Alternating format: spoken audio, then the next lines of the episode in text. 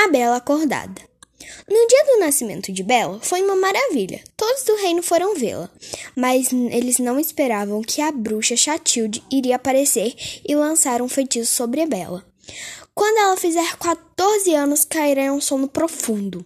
Mas no meio do desespero, uma pessoa gritou: Não! Na verdade, vai ser o reino todo que irá ter um sono profundo.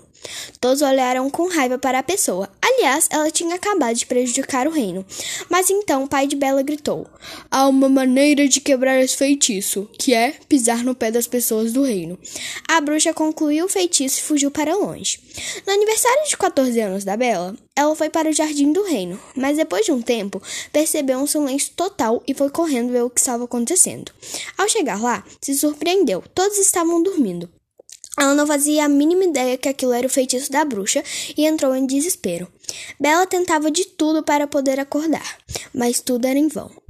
Depois de muito tempo, Bela ficou com raiva por não conseguir acordar eles e começou a pisar no pés deles. E, para surpresa, eles despertaram.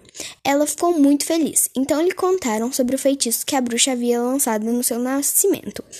A Bela ficou furiosa com a bruxa, então procurou-a até encontrar e prendeu-a em um lugar bem distante. Após o fim de toda a confusão, foi dada uma festa de comemoração.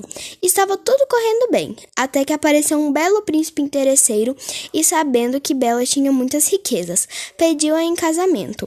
Mas o que não esperava aconteceu. Bela não aceitou e ainda mandou o príncipe ir embora da festa. E fim.